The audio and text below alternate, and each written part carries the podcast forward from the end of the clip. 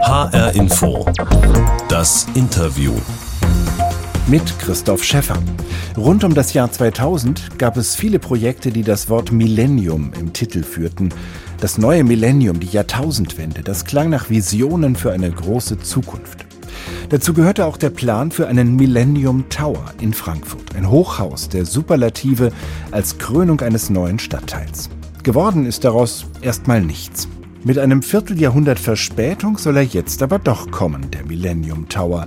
Größer als jedes andere Hochhaus in der Europäischen Union und trotz aller Superlative ein eher bescheidener Beitrag zur Stadtentwicklung, sagt zumindest der Frankfurter Architekt Ferdinand Heide, der den neuen Millennium Tower bauen soll.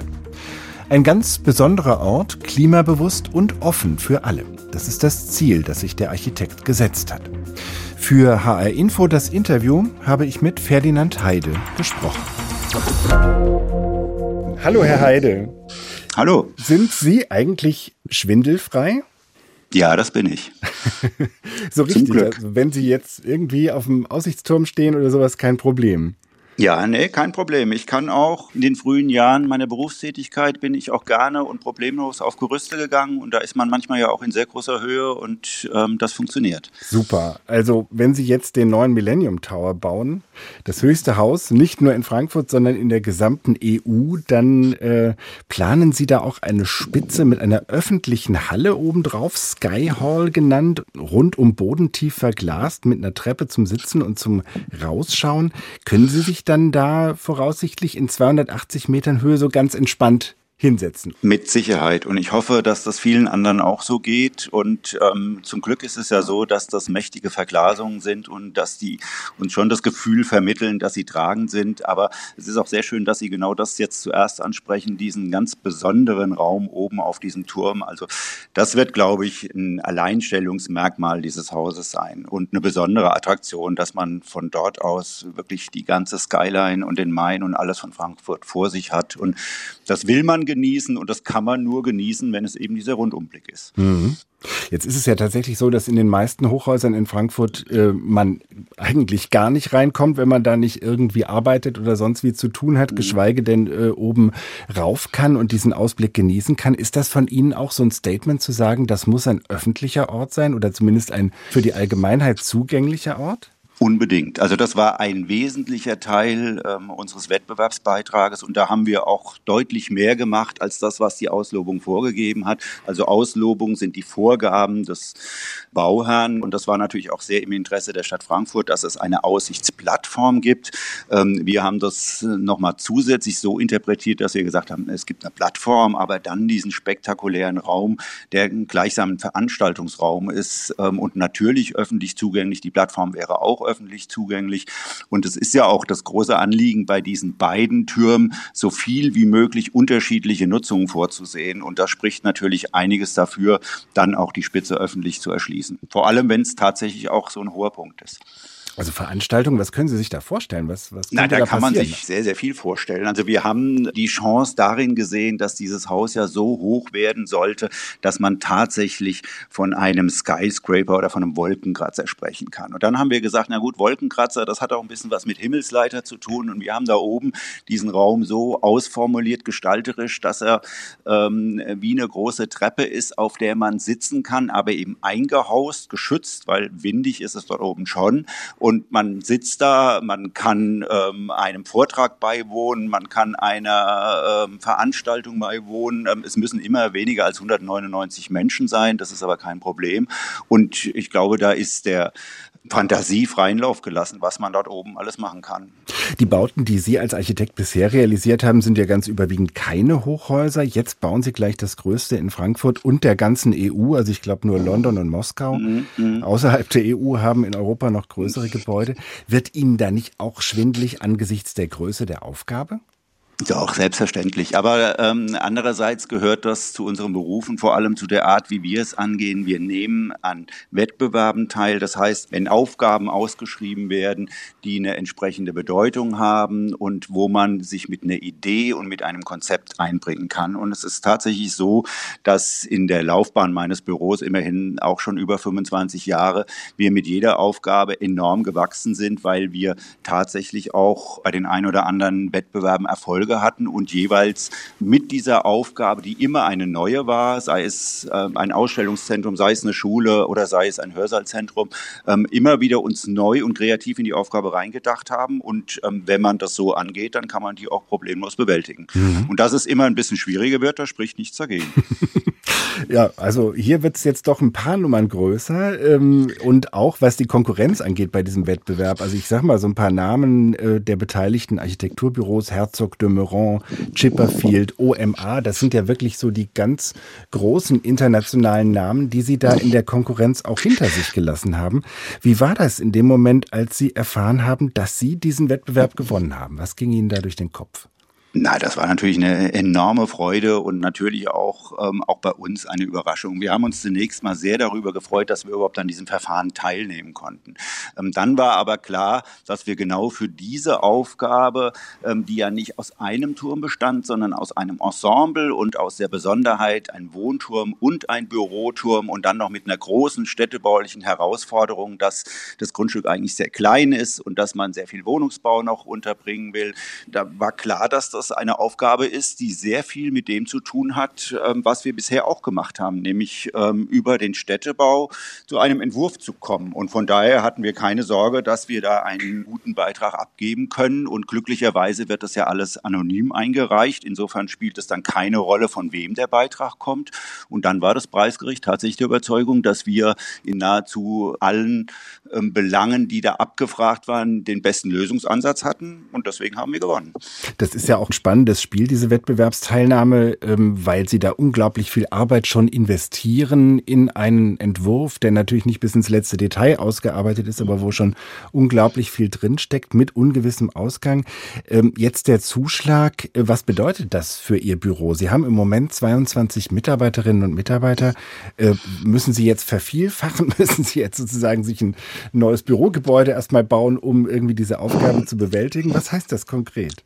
Nein, um Gottes Willen, das muss man nicht. Also das ist so, dass auch ein solches Projekt oder insbesondere dieses ähm, mit einem Zeithorizont beziehungsweise mit einem Vorlauf geplant ist, dass man dann nicht von 0 auf 100 in ein Projekt einsteigen muss und schon darüber nachdenken würde, dass das in den nächsten zwei, drei Jahren in die Ausführung geht. Natürlich muss mein Büro und wird auch mit der jeweiligen Aufgabe wachsen. Das war bisher immer so und man kann aber problemlos darauf reagieren.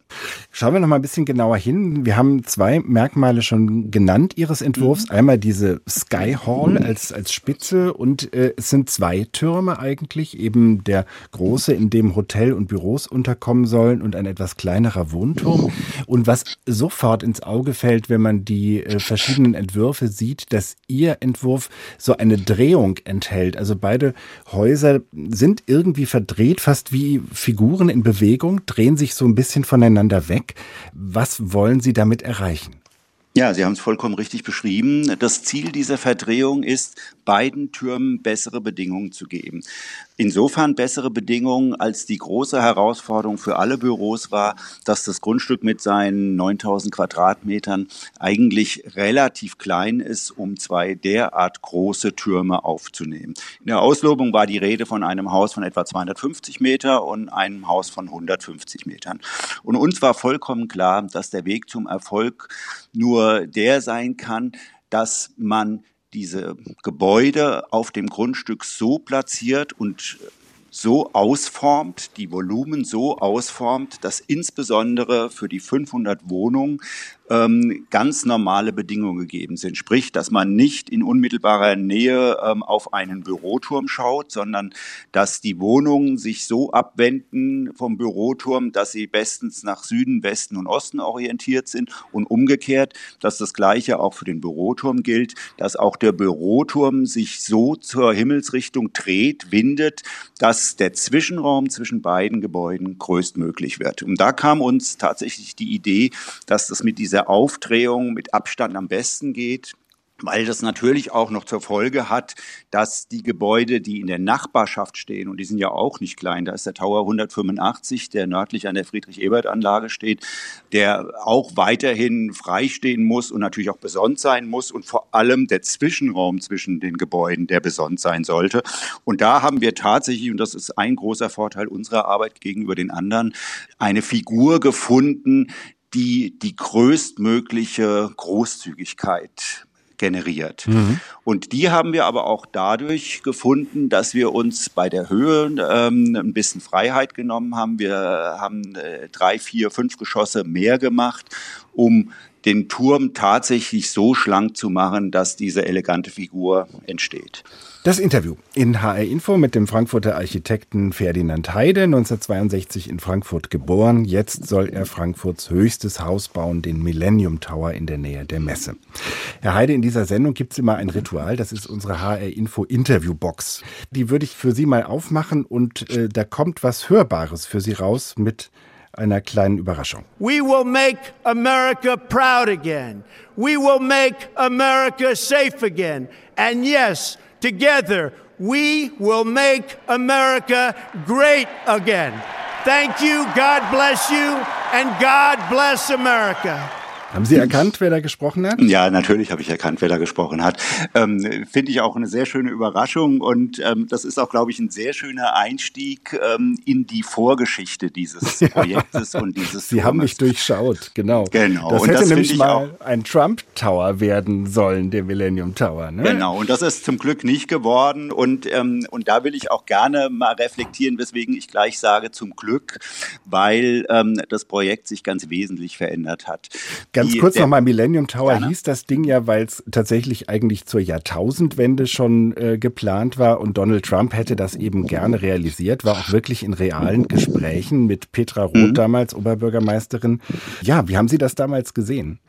Ja, es war tatsächlich die Rede von Millennium Tower und der Millennium Tower ist entstanden aus dieser Idee, dem Areal, dem ehemaligen Güterbahnhofsareal, was ja eine Riesenausprägung hatte und was als Stadtentwicklungsgebiet für Frankfurt vorgesehen war und inzwischen ja auch entwickelt ist, dem einen Kopf zu geben. Und dieser Kopf wäre ein Gebäude gewesen, hätte 365 Meter Höhe gehabt und ähm, wäre natürlich eine ganz andere Dimension als das, was wir aktuell planen und was aktuell ansteht.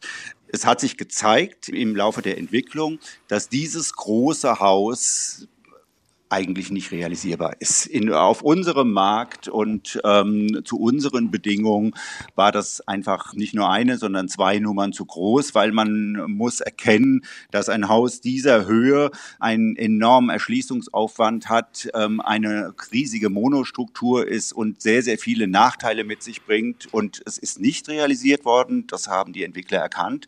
Und die neuen Vorgaben sind ganz andere. Die neuen Vorgaben sind jetzt, ähm, ein Projekt zu machen, als Ensemble aus zwei Gebäuden mit sehr viel Wohnungen und mit sehr viel mehr unterschiedlichen Nutzungen. Und ich glaube, das ist der große Glücksfall dieses Projektes. Und ähm, ich bin mir auch sicher, dass unser Erfolg genau damit zu tun hat, dass diese Rahmenbedingungen sich komplett geändert haben. Ja. Wobei die Stadt Frankfurt ja äh, die 365 Meter durchaus noch erlaubt hätte. Also das war jetzt eher eine Entscheidung des Investors oder auch Ihre Entscheidung zu sagen, wir bleiben bei 280 Metern.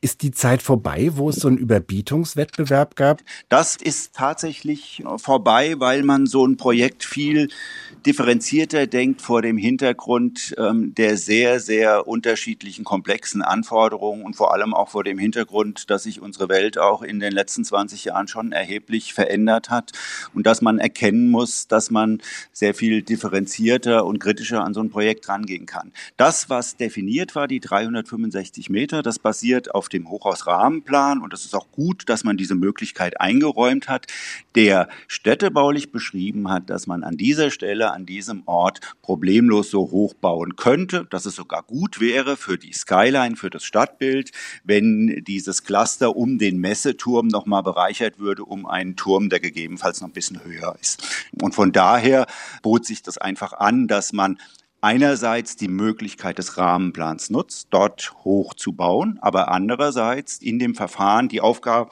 stellte, darüber nachzudenken, wie man mehr im Sinne eines Ensembles auf diesem Areal mit unterschiedlichen Nutzungen unterbringen kann. Mhm.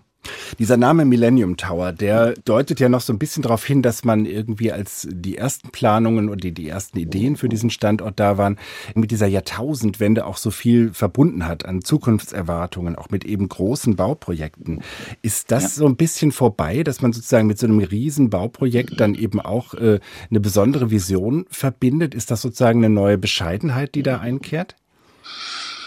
Na, ich hoffe schon, dass alle Beteiligten sich darüber bewusst sind, dass es äh, grundsätzlich ähm, eine andere Herangehensweise braucht, um unsere Stadt so zu entwickeln, dass sie nachhaltig ist. Und ähm, die Suche nach Nachhaltigkeit und ähm, Energieeffizienz und Stadtverträglichkeit, die hat in den letzten 10, 20 Jahren äh, glücklicherweise enorm zugenommen.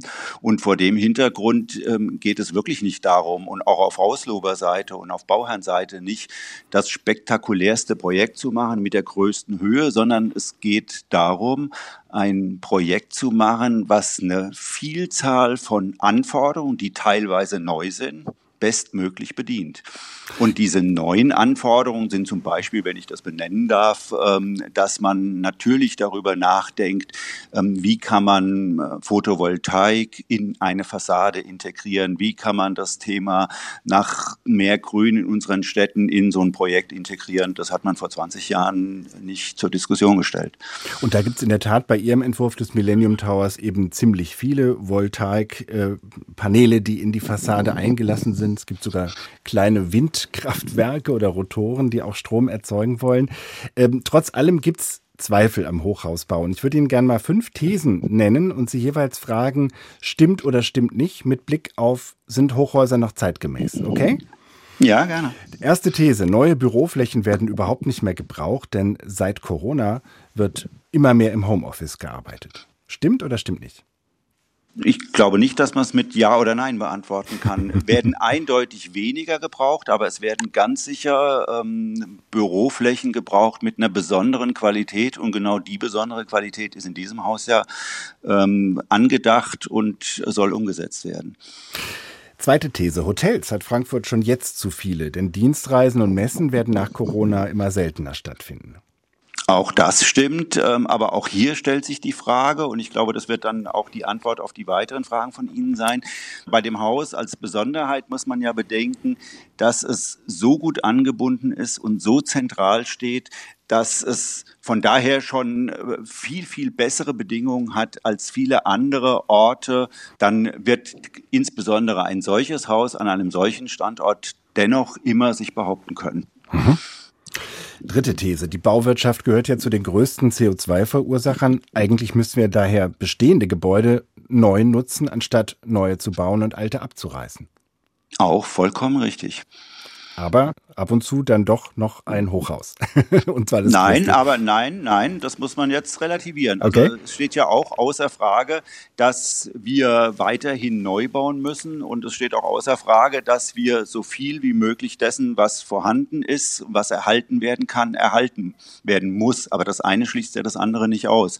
Das heißt, ähm, wir müssen und sollten davon ausgehen, dass die Nachverdichtung unserer Stadt einerseits durch Umnutzung, sprich durch Erhalt äh, möglich ist, aber andererseits brauchen wir ganz sicher auch Neubauten. Aber bei diesem Neubau geht es natürlich oder überhaupt bei Neubauten geht es dann darum, darüber nachzudenken, wie man den CO2-Fußabdruck reduzieren kann. Das heißt, wir müssen natürlich auch bei einem hohen Haus, was eine sehr mächtige Konstruktion hat, darüber nachdenken, wie können wir weniger Beton verwenden.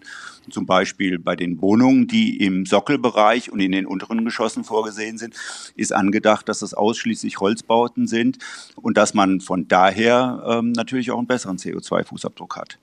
Zwei Thesen, die machen wir jetzt noch kurz. Einmal, Wohnungen im Hochhaus sind Anlageobjekte für Investoren und tragen überhaupt nicht dazu bei, die Wohnungsnot zu lindern. Stimmt oder stimmt nicht? Auch das stimmt, ähm, aber genau deswegen ist bei diesem Projekt etwas vorgesehen, was ähm, ich für sehr gut halte, dass man erstmalig in Frankfurt in diesem Umfang gefordert hat, aber auch umsetzen kann, dass ähm, ein Großteil auch geförderte Wohnungen sind. Das heißt, es entstehen die Wohnungen, von denen Sie eben gesprochen haben, aber es stehen, entstehen auch 200 Wohnungen, ähm, die bezahlbar sind und die nur an diesem Standort nur gebaut werden können, weil es auch das andere große Projekt gibt. Und zum Schluss, Hochhäuser sehen aus der Ferne toll aus, dazwischen entstehen aber keine städtischen Räume, wo man sich gerne aufhält. Hochhäuser sehen aus der Ferne toll aus, aber dazwischen müssen städtische Räume, müssen städtische Räume entstehen, wo man sich gerne aufhält. Also Und wie das, das aussieht in Ihrem sein. Fall, das haben Sie ja auch zu Beginn schon geschildert. Ne? Das ist ein ganz großes Anliegen des Entwurfs und gerade das, äh, glaubte das Preisgericht, hätten wir sehr gut gelöst, weil wir sehr viel Angebote machen und vor allem auch die Ausformulierung des Volumens im Erdgeschoss, im Sockelbereich so machen mit Terrassen, mit großen Freiflächen, dass eine Aufenthaltsqualität gegeben ist. Und das ging dann sogar so weit, dass wir im Wettbewerb aus eigenen Stücken ein Windgutachten haben machen lassen, weil uns natürlich bewusst ist, dass die Aufenthaltsqualität ganz wesentlich davon abhängt, wie die ähm, Wetterbedingungen sind und letztendlich, ob dort diese Zugerscheinungen entstehen, die man im Umfeld eines Hochhauses hat und die das ähm, öffentliche Leben ganz stark beeinflussen beeinträchtigen. Und da haben wir sogar die Form verändert, um diese Bedingungen zu verbessern. Und die Form, diese Drehung, die Sie eingangs angesprochen haben, die ist da sehr dienlich. Jetzt habe ich Ihnen fünf Thesen genannt, die sozusagen mit unseren aktuellen gesellschaftlichen Problemen zu tun haben. Also mit Corona, äh, mit dem Klimawandel, mit der Wohnungsnot, äh, mit der Frage, wie sind städtische Räume so, dass sie auch wieder äh, erlebt und genossen werden können von der Bevölkerung. Jetzt soll aber der Millennium Tower ja erst 2030 fertig werden. Das heißt, mit dem, was Sie jetzt anfangen zu planen, müssen Sie vielleicht auf gesellschaftliche Herausforderungen antworten, von denen Sie noch gar nichts wissen können. Ja, vollkommen richtig. Genau das muss erfolgen. Das heißt, man muss auch, wenn man über Grundrisse nachdenkt und die Typologie des Hauses, muss man ganz stark über Flexibilität nachdenken und über Möglichkeiten, wie etwas nach oder umgenutzt wird. Deswegen wird man sich auch gar nicht auf die Diskussion einlassen, beispielsweise zwingend von einer Hotelnutzung auszugehen oder diesen Wunsch nach einer Hotelnutzung in den Vordergrund stellen, sondern man ist sich bewusst darüber, dass in 15 Jahren gegebenenfalls der Bedarf wieder da ist und vielleicht sogar mehr als heute, weil inzwischen dann einige Hotels nicht mehr existieren, was ja sehr bedauerlich wäre. Ähm, und andererseits muss man natürlich auch darüber nachdenken, ähm, wie sich der Büromarkt entwickelt. Und alle Überlegungen spielen ja jetzt auch schon in dem Konzept eine Rolle. Das heißt, man denkt natürlich darüber nach, dass in diesem Haus sehr viel zusätzliche Angebote sein müssen, die das Arbeiten auf den klassischen Bürogeschossen besser machen. Kinderbetreuung, Konferenznutzung, Arzt, Fitness und so weiter im Haus selbst mit dem Ziel, diese Verzahnung von Leben und Arbeiten im unmittelbaren Umfeld optimal äh, zu verbinden. Wie sich das dann im Einzelnen entwickelt, genau das ist die Aufgabenstellung, dass man mit dem Entwurf darauf reagiert und so flexibel bleibt, auch bei der Ausbildung der Wohnung, dass man auf diese Entwicklung, die man jetzt noch nicht absehen kann, reagieren kann.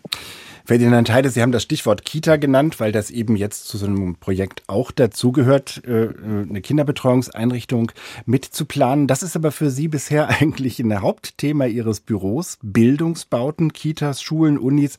Sie haben äh, den neuen Unicampus in Frankfurt unter anderem geplant und mit vielen Gebäuden mitgestaltet.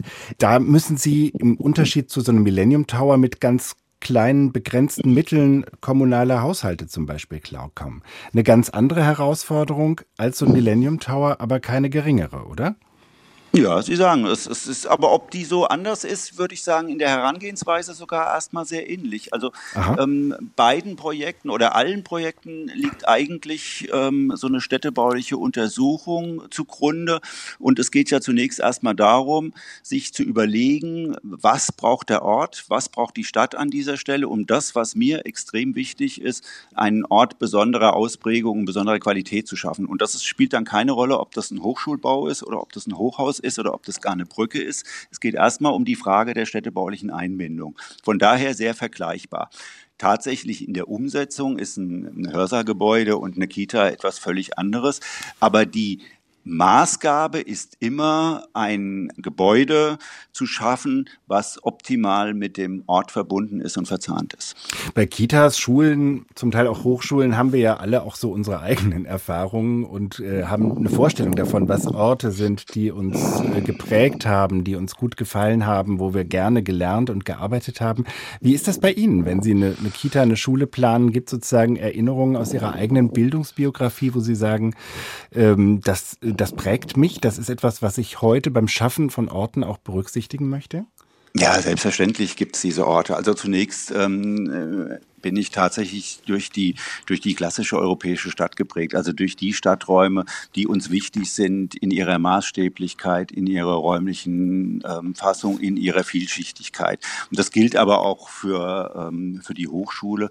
Ich habe in Darmstadt an der Technischen Hochschule studiert, habe dort sozusagen die Ausbildung als Ingenieur bekommen und dann an der Akademie, an der Hochschule der Künste in Berlin.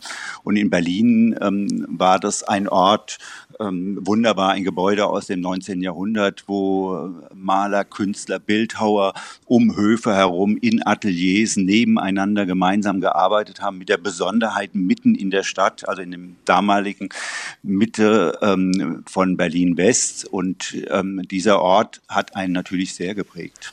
Und mhm. deswegen ist natürlich auch das Anliegen bei unseren Planungen für Hochschulen, insbesondere bei den städtebaulichen Planungen, ganz stark äh, darauf zu achten, dass diese Interaktion zwischen den jeweiligen Disziplinen, zwischen den Fachbereichen, dass die durch die städtebauliche Figur gefördert werden. Und das ist auch ein wesentlicher Aspekt unserer aktuellen Planung. Wir planen die neue Universität in Nürnberg, wo die Besonderheit ist, dass das nicht mehr ein, eine Universität ist, wo beispielsweise nur Ingenieurwissenschaften gelehrt werden oder Geisteswissenschaften, sondern wo das Ziel ist, das miteinander zu verbinden. Das heißt, dort finden alle Fakultäten ihren Platz und unsere Aufgabe ist da, diese Fakultäten so anzuordnen, so miteinander zu verzahnen, dass dieses Idealbild der kleinen Stadt auch dort entsteht. Das heißt, man ist durch die Stadt geprägt, man ist dadurch geprägt, wie man selbst die Stadt erfahren hat und versucht, diese Überlegung dann in die Projekte zu tragen. Wenn Sie in diesem Sinne den Millennium Tower auch als einen neuen Ort in Ihrer Stadt Frankfurt äh, gestalten, der im Jahr 2030 ja fertig werden soll. Können Sie sich vorstellen, dort vielleicht auch zu arbeiten, zu leben, in irgendeiner Weise diesen Millennium Tower selbst zu nutzen? Ja, das kann ich mir sehr gut vorstellen. Also tatsächlich ist vorgesehen, das Haus 2030 zu Ende zu bringen. Ähm, ich kann mir das sehr gut vorstellen, dass man äh, dort wohnt, dass man diesen herausragenden Blick genießt. Und ähm, ich glaube auch, dass sich auch die Büros in diesem Haus so entwickeln werden, ähm, dass man sich auch dort sehr gut ein Architekturbüro vorstellen kann. Ferdinand Heide, Frankfurter Architekt, der den neuen Millennium Tower in der Nähe der Frankfurter Messe bauen wird, das höchste Haus der Europäischen Union. Ich danke Ihnen ganz herzlich für das Gespräch. Ja, vielen Dank auch von meiner Seite. Das war HR Info das Interview. Die Sendung als Podcast gibt es wie immer unter anderem bei Spotify und in der ARD Audiothek. Mein Name ist Christoph Schäffer.